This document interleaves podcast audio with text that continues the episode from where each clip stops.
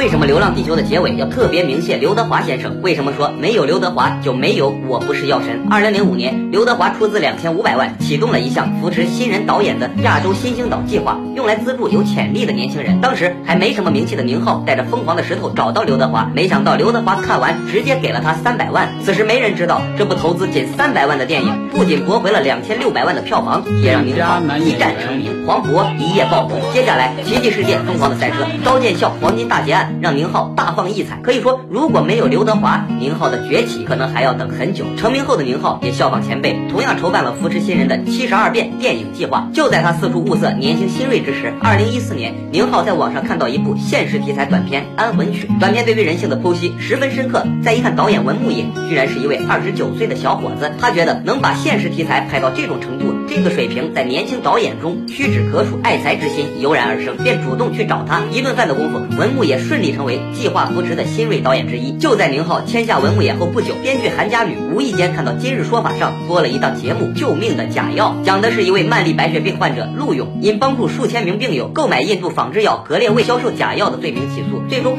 被释放的真实故事。强烈的社会性、丰富的剧情感，让韩佳女敏锐地意识到，这不光是个绝佳的改编素材，而且对社会来说意义非凡。于是他迅速联系到陆勇，并取得剧本创作的独家授权。写了一个多月后，剧本完成，他拿给父亲韩三平看。让他没想到的是，作为资深电影人的韩三平竟然说了句：“题材还不错，拿给别人看不算丢人。”得到父亲肯定的他欣喜异常，于是便把剧本发给了非常愿意扶持新人的导演宁浩。没想到宁浩拿到剧本后十分感兴趣，并打算亲自拍摄。可是突然想到文牧野对于现实题材的操刀水平很不错，这么好的现实题材故事，如果让他拍，那一定有搞头。于是宁浩便将这个想法告诉了文牧野。这份信任也让文牧野十分感动。而就在他和文牧野沟通的同时，宁浩把钥匙神的故事也讲给了他的老搭档徐峥。之所以想到徐峥，除了两人交情和徐峥的票房号召力之外，还有一个重要原因，那便是他很清楚，徐峥不只是演员，更是一名优秀的导演。有他在现场共同把关，对第一次执导长片的文牧野来说，会有不小的助力。果然，徐峥一听题材，一下子来了兴致，当即表态希望出演陆勇。确认了主演后，编剧团队便花费近两年时间重新深化剧本，按照徐峥的形象重新设定了主角程勇，将故事原型中耿直的东北爷们儿调整成上海男人。原先的病人也变成了神油店老板。在拍黄毛死时，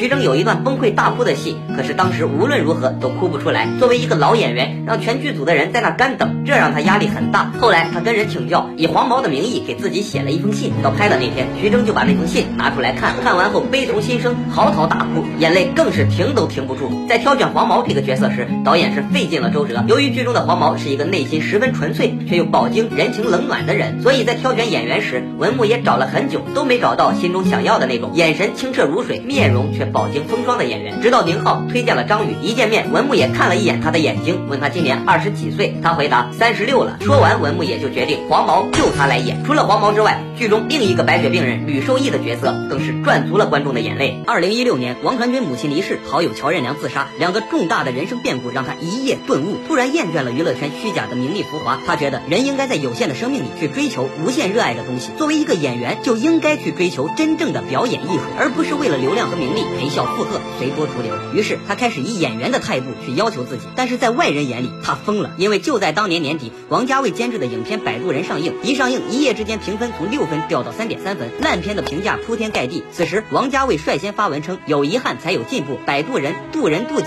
我喜欢。”紧接着梁朝伟、陈奕迅、杨颖、鹿晗等众多主创表态力挺，几十位明星纷纷点赞转发，留下喜欢、经典需要时间等等留言，甚至连周星驰也用手写的方式写出我也喜欢。可是王传君却发文四个字：我不喜欢。他甚至公开 diss《爱情公寓》的过度抄袭，因为他早已下定决心再也不会去演那个只需要扮扮傻的关谷神奇。而这一系列操作也让他得罪了几乎半个娱乐圈。他用这种断臂式的牺牲换来的，只是为了接触到更多优质的好故事，距离真刀真枪的好表演更近一点。哪怕他只是在《支边教师》《情欲曼哈顿》等几部作品中演些小角色。直到二零一七年，《我不是药神》剧组在四处挑选演员时，宁浩跟导演文牧野力荐王传君。可由于这次饰演的是一个佝偻苍白的重症患者，与他以往高大帅气的外形差别极大，因此文牧野一直担心他塑造不好。王传君知道导演的顾虑，于是他每天跳绳从四千下到八千下，一个月暴瘦二十斤。在拍摄时更是诠释了什么叫为戏疯狂。在这个镜头中，为了能从眼神中透出对食物的极度渴望，他一遍又一遍不停地往嘴里塞包子。只要导演说不行，他就继续拍，继续吃。就这一场戏，他就吃了四十四个包子。这场戏拍完吃了四十四个包子，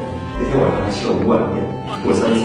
为了呈现出病入膏肓的状态，他专门跑到重症病房与病人同吃同住，进行细致入微的近距离观察，甚至两天两夜不睡觉，由内而外透出的真实疲惫感打动了所有人。徐老师突然有一天，他看到我那个造型的时候，很难过，含着眼泪，他说：“他说陈军，我突然觉得。”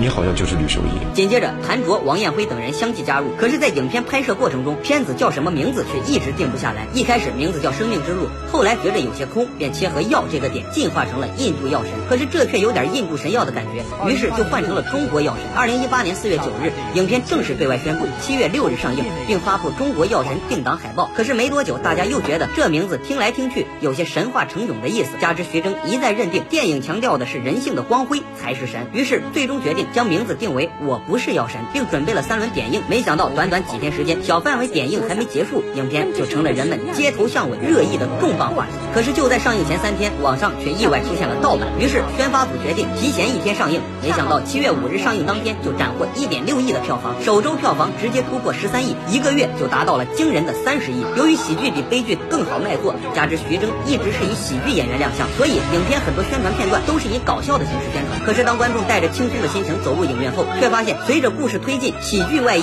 却被一层层褪掉。假药贩子张长林的那句“这世上只有一种病，穷病”，白血病老太太的那句“这年头谁家没个病人啊”，一句句令人发醒的台词，都将那种苦难压抑下的无奈赤裸裸地暴露在我们面前。我们看着影片，笑着笑着就哭了，哭着哭着却又被人性光辉温暖的笑了。影片监制宁浩说：“对我不是药神而言，笑是苦难里开出的花。可是我想，对于大多数人而言，恐怕笑是唯一能向生活证明我们还在坚强的东西。”